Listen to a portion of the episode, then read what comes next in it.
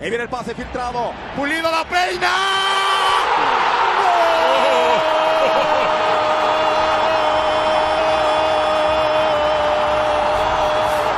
¡De Guadalajara! El bofo que la pelea. Aquí aguanta Bautista. El disparo. ¡Golazo!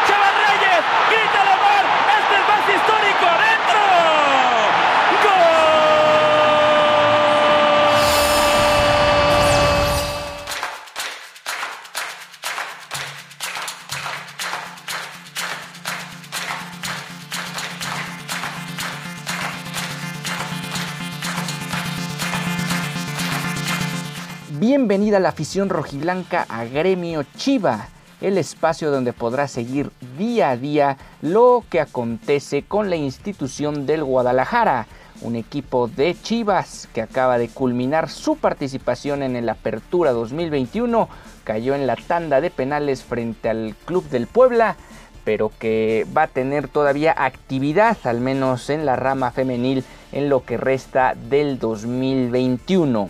Yo soy Ricardo Romano Corona y les doy la bienvenida a este espacio que tendrá tres emisiones por semana. Regularmente serán los lunes, miércoles y viernes, a no ser que haya acontecimientos que mm, valgan la pena hacer alguna emisión eh, extraordinaria con respecto al club más importante del país y el más popular del continente americano. Arrancamos Gremio Chiva.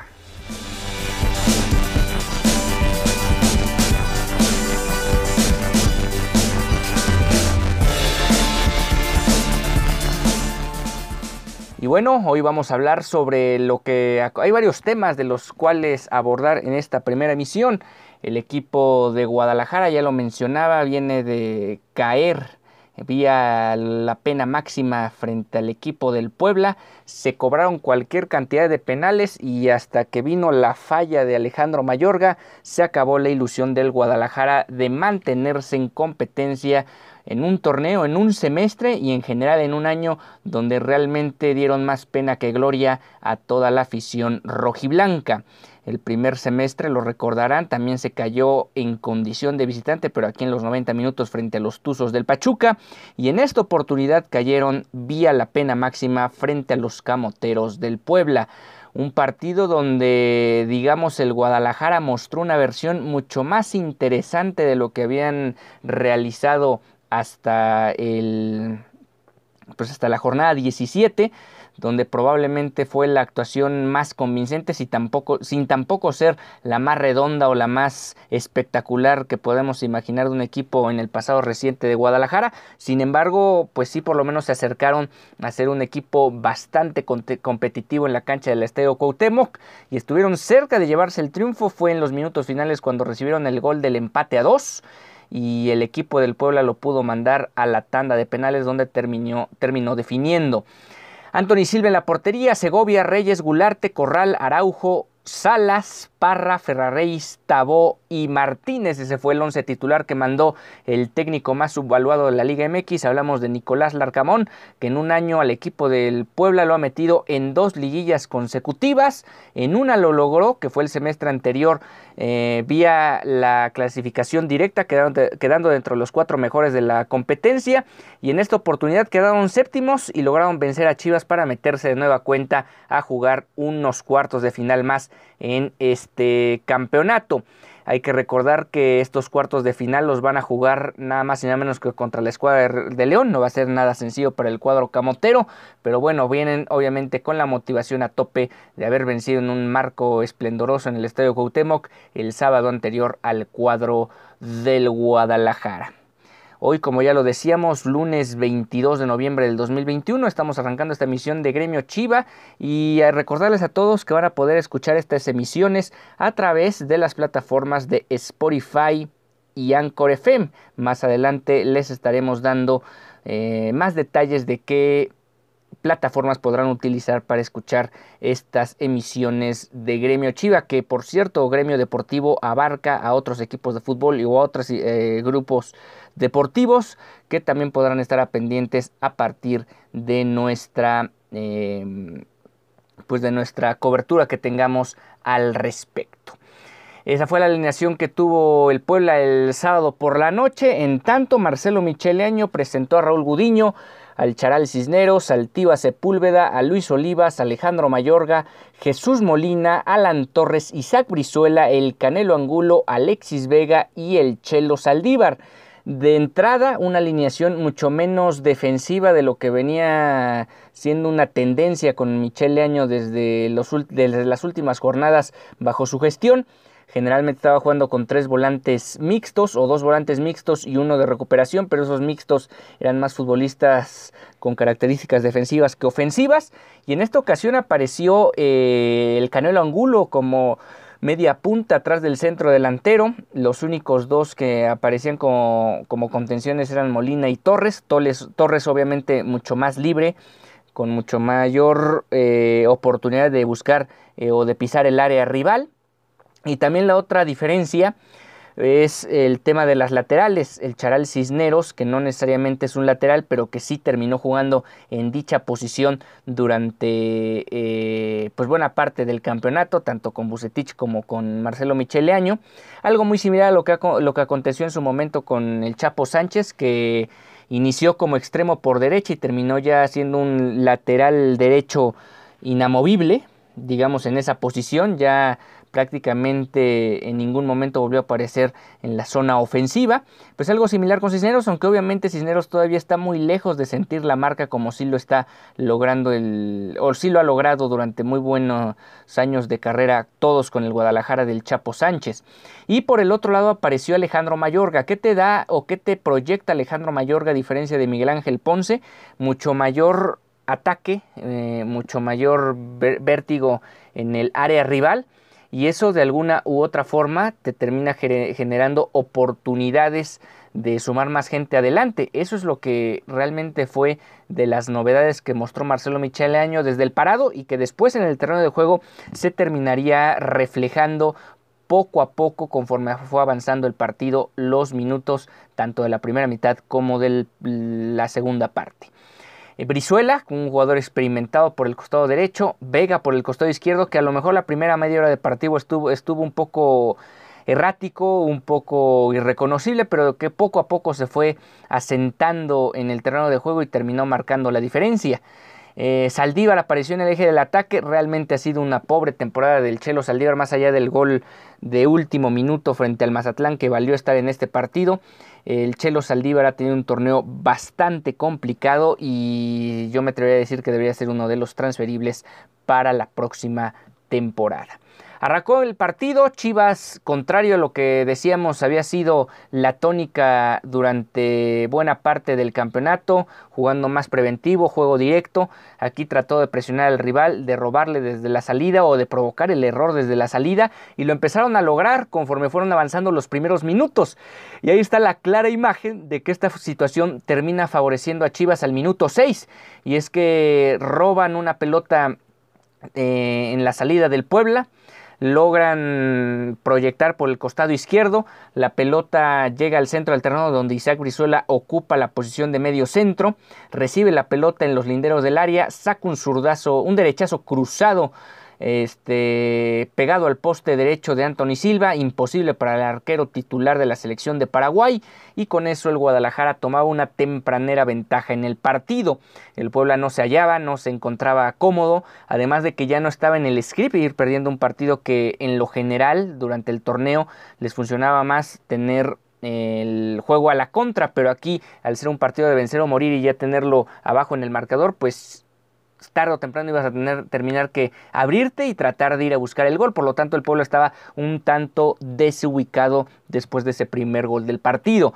Al 14 se viene la primera tarjeta sobre Carlos, más bien sobre eh, Pablo Parra, en una falta sobre Carlos El Charal Cisneros y un tiro libre para Chivas. Sin embargo, a los tres minutos, y aquí es donde viene el cuestionamiento con el Charal, eh, lo superan en el medio campo, queda mano a mano la saga central con los atacantes de Puebla y Maxi Araujo eh, iba encaminado hacia el área de Raúl Gudiño, logra picarle la pelota a velocidad al Tiva Sepúlveda, el Tiva Sepúlveda mete tarde la pierna y termina zancadillando al futbolista del Puebla y el árbitro sin dudar la marca la pena máxima y eh, se marcaba este, este, además amonestación para el propio Tiva Sepúlveda que supo controlar después de esta temprana amonestación al 17 eh, y era la inmejorable oportunidad para el Puebla para descontar.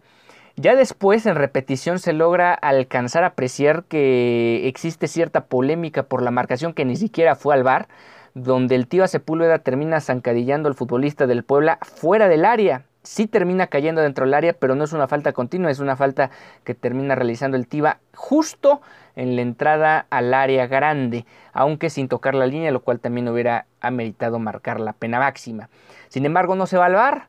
Eh, el Puebla tiene la oportunidad de empatar más o menos pronto el partido y aparece Cristian Tabó quien pone un fierrazo fuerte al centro de la portería, parte la portería en dos y caía el gol del empate. Raúl Gudiño se había lanzado al costado derecho sin ninguna posibilidad de atajar el disparo de Tabó. Después el Puebla se vino un poco arriba, parecía verse un poco mejor con el empate, pero el equipo de Guadalajara poco a poco fue arrimándose al área rival. Decíamos Alexis Vega después de 30 minutos, o más bien antes de 30 minutos no había aparecido. Es precisamente el minuto 30 que aprovecha otro descuido de la salida poblana para quitarse a dos, mandar un disparo cerca de la portería de Anthony Silva y por poco marcar el segundo gol. Le había quitado había ido a, la Maradona quitándose futbolista, sin embargo se quedó sin disparo y estuvo cerca, a pesar de todo, de anotar el segundo gol del Guadalajara.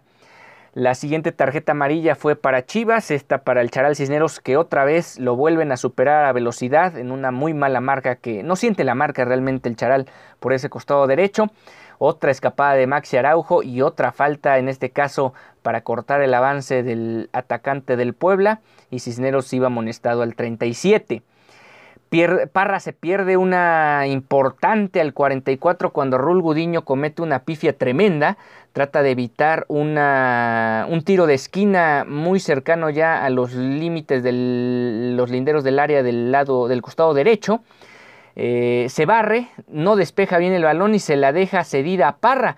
Parra con el marco abierto, no al, atina a ponerla hacia, con dirección a portería y la pelota se va apenas un costado cuando Rol Gudiño apenas estaba regresando a la portería. Así culmina la primera mitad donde realmente estaba viendo un partido interesante en el Estadio Cuauhtémoc, contrario a lo que uno podría pensar y que de hecho lo hablamos en nuestra primera emisión de Gremio Deportivo, de que estos dos equipos iban a tratar de encimar al adversario en, campo rival, a tratar de hacerle daño y a tratar de de meter uno que otro gol que les diera la posibilidad de avanzar a los cuartos de final. Se reanudó el partido 15 minutos después, vino al 49 una nueva tarjeta y es que Alexis Vega ya empezaba su festival por el costado izquierdo. Empezaba a ganarle los duelos individuales a Emanuel Gularte. Gularte en una de esas termina pisando de fea manera a Alexis Vega y se lleva la tarjeta amarilla. Una tarjeta amarilla que tendría consecuencias inmediatas porque minutos más tarde, en concreto 10 minutos después, vendría el primer cambio del partido y se iría el propio Gularte para darle paso a Diego de Buen como defensor central. Abrirían otro futbolista a esa banda, porque después de esa tarjeta amarilla, cuatro minutos o cinco minutos después, otra vez Alexis Vega volvió a desbordar a Gularte. Gularte ya percibido, ya no apretó a Alexis Vega le ganó en el 1 a 1, mandó un centro muy certero a la cabeza de Isaac Brizuela, que estuvo a punto de anotar el segundo gol para Guadalajara, sin embargo Anthony Silva logró evitarlo lanzando la pelota al córner. Eh, al 58 Ferrarey se, se, animó de media distancia, pero el Puebla era menos en ese momento que Chivas que al 62 en una muy buena jugada por el costado derecho. Ya parecía que Isaac no estaba dando o ya estaba dando las últimas en el partido. Sin embargo eh, es ese tipo de futbolista que tiene esa picardía para generarte juego en una baldosa, lo logró por ese costado derecho, mandó el centro donde esto es lo que tiene Alejandro Mayorga, te puede llegar por sorpresa, no tener referencia de marca en el área adversaria y encontrarse prácticamente solo para agarrar a contrapierna a Anthony Silva en el segundo poste y marcar el segundo gol del partido, donde Guadalajara realmente en los próximos minutos estaba controlando la situación. Al 64 tarjetas se va amonestado Segovia. El defensor se quejó de un golpe en el ojo, sin embargo se llevó tarjeta amarilla, lo mismo que Tabó y Alexis Vega en una riña que hubo cercano al área de Guadalajara que terminó hasta, cierto punto favoreciendo a Chivas porque la jugada salió a favor del cuadro rojiblanco, además de que eh, los que salieron apercibidos fueron dos de Puebla por uno de Chivas que era el propio Vega. El Puebla tenía que empezar a quemar sus naves, Larcamón lo sabía, entró Escoto, Álvarez y Villalpando, se fueron Corral, Parra y Martínez, tres cambios de jalón, pero el Puebla seguía sin encontrar realmente jugadas de mucho peligro al frente. Tiro de esquina buscando sorprender a Gudiño, un córner que se fue cerrando y Gudiño terminó mandando a otro córner hacia el otro costado. Leaño vino con sus primeras modificaciones hasta el 75. Hasta el 75 es cuando decide realmente ya modificar un poco lo que estaba encontrando el Puebla de, de enfrente, tratando de inquietar y por otro lado de incomodar eh, los avances camoteros. Se fue Angulo, Brizuela y Molina. Molina que por cierto ya había estado una, un par de ocasiones en el césped con atención médica. Se ve que ya no estaba en condiciones físicas de seguir en el partido. Entró el chino Huerta, Uriel Antuna y Fernando Beltrán. Antuna entró posición por posición con Brizuela. Beltrán entró por ángulo, ya jugando un poco más retrasado. Y el chino Huerta tomó la posición de Vega y Vega tomó la posición de el Canelo Angulo. Por lo tanto, aquí llamó la atención que aún quedando todavía 15 minutos, no se echó para atrás realmente del todo Marcelo Micheleaño porque seguía manteniendo a futbolistas con características ofensivas al frente y solo había eh, relegado a Molina que ya tenía problemas físicos y en su lugar había entrado otro futbolista que hasta cierto punto pues tiene mucho o si queremos verlo de alguna manera, tiene un poquito más de condición ofensiva de lo que te pueda aportar Molina más allá de jugadas a balón parado donde es muy peligroso el capitán de Guadalajara. Lucas Maya fue al terreno de juego saliendo Segovia, quien también ya estaba amonestado. De buen se animó al 81 con un zurdo de fuera del área. No encontrar el Puebla realmente jugadas de mucho peligro. Dos cambios más de Chivas. Aquí sí ya Marcelo Michele Año quedando al 86, 5 minutos más el agregado vinieron cambios importantes eh, ya buscando mantener el resultado. Entró Briseño y el Chicote Calderón, se fue Vega y Saldívar. El Chicote Calderón entró en una extraña posición como 9, como eje del ataque, obviamente buscando presionar al frente y tratar de incomodar las salidas del Puebla. También hasta cierto punto aquí podría venir una crítica para Marcelo Micheleño, pero también hay que entender que no sé qué tanto te pudo haber aportado en esa presión alta o en esa presión correteando defensores alguien tan veterano como Oribe Peralta, que realmente nunca ha estado bien con el Guadalajara y ya tendremos más información de él al respecto más adelante. Y Briseño obviamente ya en una línea de 5 clavada, para tratar de defender todo lo que viniera por aire. Pero aquí es donde viene el, cuestionamiento. Realmente Guadalajara se quedó como líder en la defensiva ante la situación de los dos juveniles de Chivas con el Tiba y Olivas en la central. Se quedó con Briseño como el líder del equipo. Yo no sé si se antojaba más ver a alguien como Mier que te puede dar mucho más frialdad y mucho mayor certeza a la hora de sacar la pelota en esta jugada donde terminaron empatándole al Puebla, al Guadalajara en el primer poste. Eh, tiro de esquina por el costado derecho, viene el centro de Maya y un cabezazo muy muy bueno de, perdón, de Maya. Maya fue el que aprovechó el centro desde el costado izquierdo, perdón, desde el costado derecho y alcanzó a meter un cabezazo cruzando a Raúl Gudiño y poniéndola en el, en el, extremo contrario de la portería donde estaba defendiendo el arquero de Chivas, que por cierto al final de cuentas termina teniendo un buen partido y un semestre aceptable. Eh, Maya termina anotando este gol y con esto ya al 88 pues parecía inminente la eh, tanda de penales, que hay que recordarles a todos ustedes que si el partido termina en empate, eh, después de 90 minutos todo se decide desde la pena máxima. Vinieron los cobradores, primero cobró el Puebla, cobraron hacia la portería norte del estadio Cuauhtémoc, primero cobró el Puebla, vino Diego de Buen, que cobró de manera excelsa su primer penal. Después vino Uriel Antuna, muy bien Uriel Antuna cobrando el primer penal para Chivas, uno por uno. El segundo fue Daniel Álvarez. Gudiño lo atajó, lo anunció muchísimo el fideo. Y parecía que Chivas podía tomar la ventaja. Sin embargo, el Charal Cisnero lo terminó cobrando de manera muy, muy displicente. Yo creo que de las tres fallas de Chivas, este fue el, el de más, el de menor posibilidad de que entrara lo cobró con mucho anuncio para el arquero paraguayo y terminó anotando el más bien terminó parando el portero del Puebla. Después vino Tabó, otra vez volvió a partir la portería a la mitad. Yo creo que Gudiño volvió a pensar no creo que, eh, eh, más bien volvió a intuir o trató de intuir que Tabó no iba a volver a tirarla al centro, sin embargo lo volvió a engañar y le volvió a tirar al centro otro fierrazo tremendo para poner el 2-1. Luego vino el central zurdo de Chivas, Luis Olivas, que también lo cobró de manera magistral, probablemente fue el mejor penal que cobró todos los tiradores de Chivas, 2 a 2. Dieter Villalpando puso el 3 a 2, después vino Alan Torres para poner el 3 a 3. Eh, Amauri Calderón, perdón, Amauri Escoto marcó el 4 a 3 y vino el penal decisivo con el Chicote Calderón que no se puso nervioso, cruzó muy bien la pelota, la puso pegada al poste izquierdo de Anthony Silva y mandaba esto a muerte súbita. Después vino el primero muerte súbita con Javier Salas que terminó atajando Rul Gudiño. Gudiño ya había hecho su trabajo, ya había atajado dos penales y parecía que Chivas tenía toda la mesa puesta para meterse a los cuartos de final. Vino el chino Huerta y falló su remate. Un chino Huerta que por cierto entró 15 minutos al partido y se vio bien. Se vio con mucho sacrificio, tratando de robar pelotas, tratando de incomodar al rival. Lo que le correspondió por esa pradera izquierda lo hizo con categoría, sin embargo fue pues le faltó personalidad realmente para meter ese penal y mandar a Guadalajara a los cuartos de final.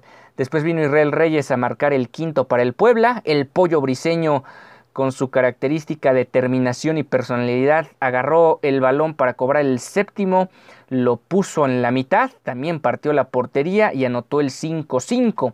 Vino Lucas Maya, quien había sido el héroe en el tiempo regular empatando el partido, pues terminó siendo también uno de los héroes en la tanda de penales, anotando el sexto, que la postre sería ya el definitivo, porque vino Alejandro Mayorga, que también terminó anunciando su disparo cruzado de pierna zurda, y el equipo del Puebla más bien Anthony Silva detuvo el penal y el equipo del Puebla se instaló en la siguiente fase. En la siguiente fase, así termina el semestre del Guadalajara, un semestre mediocre, porque hay que decirlo y lo dijeron los futbolistas la semana anterior si no conseguían algo que fuera similar a llegar a la final o por qué no pensar en el campeonato, pues iba a ser un fracaso, un semestre muy muy irregular de este equipo que realmente dejó mucho que desear durante casi todos los partidos de la temporada regular y que probablemente su actuación más redonda o la más aceptable la dio en el Estadio Cuauhtémoc el pasado sábado, sin embargo no alcanzó y el equipo se ha quedado al margen de la competencia. Van a venir cambios, van a venir muchas situaciones, vamos a esperar la rueda de prensa de Ricardo Peláez que prometió después de ratificar a Marcelo Michele Año una conferencia de prensa para explicar por qué se quedaba el que en su momento era interino tras la salida de Víctor Manuel Bucetich. Eso lo va a tener que explicar el director deportivo de Guadalajara y también dar a conocer qué futbolistas van a continuar con la institución y cuál es el proyecto rumbo al 2022 donde Guadalajara pues más que obligado, que eso es algo permanente, va a estar urgido de tener una temporada mucho mejor de lo que ha representado, por ejemplo, todo el 2021. Vamos a ver qué movimientos hace el Guadalajara. Al final de cuentas es un periodo corto de descanso. Apenas estamos a 21 de noviembre, pero el torneo va a terminar, el torneo va a terminar en tres semanas y se va a reanudar en la primera semana de, de enero. Por lo tanto, no va a haber mucho tiempo como para encontrar fichajes y no sé tampoco si haya la solvencia económica para los mismos. y uno de los futbolistas que aparentemente se va a ir gracias o según información de Alejandro Villalbazo es que, perdón, de Omar Villalbazo, de su sobrino, no de Alejandro, es que el futbolista Oribe Peralta, el veterano de Chivas, ya estaría eh, siendo, formando, más bien ya no estaría formando parte de la institución. Eh, él filtra que la directiva le habría ofrecido un puesto directivo dentro del organigrama, sin embargo el también examericanista quiere todavía mantenerse en activo y lo más probable es que termine retirándose en el Santos la próxima temporada y por lo tanto seguramente se irá cedido o más que cedido porque ya termina su contrato, se irá libre a terminar su carrera donde realmente inició y empezó a brillar que fue con el equipo de la comarca lagunera. ¿Qué mencionó Marcelo Michele año después de mm, haber quedado tendidos en el terreno en el estadio Cuauhtémoc vía los penales? Por supuesto que sí, hablando sobre el o más bien aceptando el fracaso. Yo soy la cabeza de este equipo, no vamos a esconder responsabilidad y nos duele muchísimo porque quedamos en deuda, pero ese dolor lo vamos a transformar en, en regresarle la jerarquía a Chivas. Nuestro equipo es parte de lo que queremos construir, por eso pienso que hoy sí lo es, sí lo es, es un fracaso. Estamos con la ilusión de seguir avanzando, duro golpe el que recibimos hoy. Chivas siempre tiene que estar peleando instancias finales. Nos vamos dolidos, pero esto lo vamos a transformar con trabajo y continuar lo que hicimos. Estoy seguro de ver a Chivas protagonista de las altas y bajas y habrá tiempo para ver ese tema. Le preguntaron sobre esa situación, pero obviamente, pues al calor del resultado, todavía no digamos horas, sino minutos después de esta dura derrota en el Estadio Cuauhtémoc, pues es difícil encontrar eh, o empezar a ver con cabeza fría quiénes se quedan, quiénes se van y quiénes podrían llegar. Me quedo, me quedo con la sensación, pudimos crear opciones de gol y liquidar los partidos en los momentos clave. Lo que me deja optimista es que somos capaces de generar opciones de gol. Si seguimos en eso vamos a mejorar y superar las instancias que es lo que queremos. Ahí quedaron las palabras de Marcelo Micheleaño que apunta a que Guadalajara tiene que darle vuelta a esta situación lo más pronto posible. Y este, bueno, ahora les voy a mencionar el organigrama, o más bien el plan de trabajo de Chivas después de esta eliminación. También habló a Mauri Vergara que estuvo presente allí en la Angelópolis, esto fue lo que mencionó. Asumo 100% la responsabilidad de esta falta de objetivos que nos planteamos desde hace dos años en este nuevo proyecto deportivo. Eh, solamente decirle a la afición que voy a hacer todo lo posible para tener a Chivas donde tiene que estar. Gracias por compartir este mensaje. Esto lo puso vía redes sociales. Y pues bueno, la verdad no tengo palabras para describir lo triste y dolido que estamos por no haber cumplido con las expectativas de la afición. Sé que nada de lo que diga va a poder sanar el sentimiento que los aficionados tienen. Definitivamente fracasamos en este torneo. Esa es la realidad. Y bueno, pues no, es, no ocultan, al menos en las palabras, lo que ha sido un torneo bastante complejo y bastante álgido para la institución rojiblanca. Y quien eh, pues habló sobre este equipo de, de Chivas fue un exfutbolista de esta institución, hablamos de Sergio Santana. Ya tiene bastante tiempo así, al verlo calificar de esa forma uno dice, bueno, al menos entraron. No es nada bonito ver un equipo tan grande y con tanta historia calificando de esa manera. Debería estar en los primeros lugares. Ojalá se pueda estabilizar. Y lo que estaba mencionando hace unos minutos. Este equipo va a tener no solo la mm, obligación que Peláez ha dicho es permanente de clasificar a la liguilla, a los cuartos de final, ser protagonista en el torneo, sino además va a tener que ser protagonista no desde la fase de liguilla que se meta como sea, sino desde, el propio desde la propia temporada regular este equipo tiene que marcar diferencia y ser mucho más importante de lo que ha sido en el último año. Y no en el último año, sino en la última época, porque desde el título de 2017 son muy pocas las liguillas que ha tenido este equipo. Y, o más bien solo hay una liguilla, que es la de Víctor Manuel Bucetich hace un año. Y hasta cierto punto ese equipo cuando entró a esa liguilla también lo hizo con ciertos sobresaltos que no llevaron, no llamaron mucho la atención. Pues veremos qué acontece con el equipo ya para el 2022. ¿Qué es lo que viene para esta institución? Bueno, regresa la, la plantilla a la Perla Tapatía van a romper filas el día de hoy o ya rompieron filas, depende a qué hora, escuche, a qué hora escuchen esta emisión de Gremio Chiva. Eh, van a estar de receso dos semanas e iniciarán su pretemporada rumbo al clausura 2022. Estamos hablando que a principios de diciembre arrancarán la preparación del próximo campeonato. Reportarán específicamente el lunes 6 de diciembre para llevar a cabo los famosos exámenes médicos y físicos de rigor. Eso será ese lunes 6 y el martes 7. El resto de la programación obviamente estará por confirmarse en los próximos días. Y lo que vamos a estar muy atentos desde este espacio y se los presentaremos más a detalle en su momento es la prometida rueda de prensa de Ricardo Peláez explicando por qué se queda Marcelo Michele Año al frente del primer equipo después de este rotundo fracaso en el 2021 un rotundo fracaso que en concreto en este semestre incluye a todos los equipos varoniles de forma pues muy lamentable porque la sub-18 y la sub-20 o las filiales de Chivas que comúnmente no solo son líderes o sublíderes de la competencia o son protagonistas en su categoría, sino generalmente consiguen el título. Ahora ninguno de los dos equipos pudo clasificar, lo cual también llama poderosamente la atención. Y un tapatío que había tenido un primer semestre interesante, que se había metido a competir de la mano de Alberto Coyote, terminó sin clasificar tampoco a la ronda de, de repechaje en la liga de expansión, por lo tanto Guadalajara únicamente se ha quedado con la participación de Chivas Femenil que hasta cierto punto sigue siendo bastante, bastante buena comparativamente con lo que hacen los equipos varoniles, pero que sí es cierto, este semestre ha sido un poco más complicado que el año anterior o los dos torneos anteriores.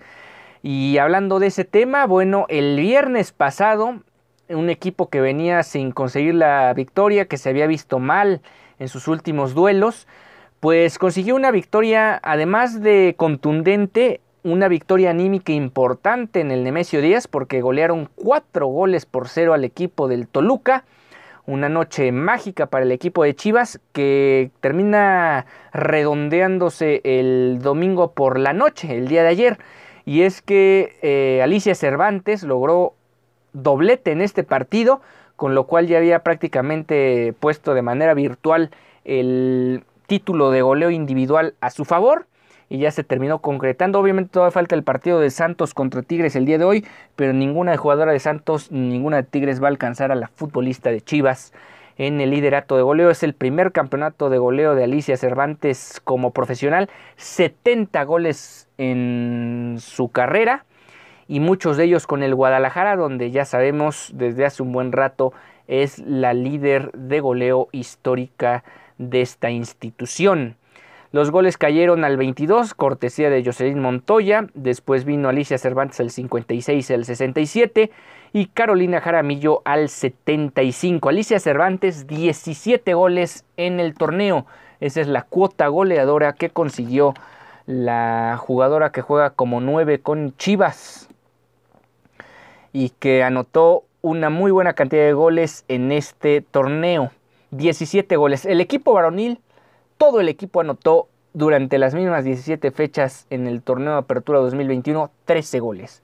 Ahí está la valía que tuvo este torneo regular para Alicia Cervantes y una victoria moral, una victoria que seguramente o probablemente le va a recuperar la confianza al cuadro que, dirige el Chore Mejía y van a entrar con el ánimo a tope, sobre todo por las adversarias que van a tener en esta semana de cuartos de final, donde obviamente desde este espacio de Gremio Chiva les traeremos los pormenores tanto de la ida como de la vuelta, tanto en el Akron como en el Estadio Azteca. Y es que el equipo de Guadalajara una vez más se encontrará en fase final al, a su acérrimo rival histórico o al menos televisivo como lo es el, el América. Va a jugar Chivas frente a las Águilas del América. Primero será en el Estadio Azteca y posteriormente será en el Estadio Akron. Vamos a ver, eh, generalmente Guadalajara sale airosas de estos enfrentamientos frente a las Águilas. Vamos a ver si se mantiene la racha. en un torneo donde ya se vieron las caras en temporada regular y el equipo de Guadalajara sacó la diferencia a su favor. Pues ahí está esta situación que la seguiremos viendo y revisando y supervisando durante los próximos días. Por lo tanto, pues ahí está el liderato de goleo individual de Alicia Cervantes y vamos a ver cómo va pintando la situación para este equipo del Chore Mejía. Con esto estamos llegando al final de esta primera emisión de Gremio Chiva. Nos encontramos el próximo miércoles, a no ser que el partido de ida de Chivas Femenil sea el jueves, nos veríamos el jueves para hablar la previa de ese duelo de Chivas Femenil frente a la América Femenil, buscando el primero de dos capítulos rumbo a las semifinales del fútbol mexicano. Además, obviamente, toda la actualidad de Guadalajara con respecto a los equipos varoniles y en particular al primer equipo, esperando la ya mencionada rueda de prensa de Ricardo Peláez explicando muchas cosas sobre el fracaso en el 2021. Hasta entonces.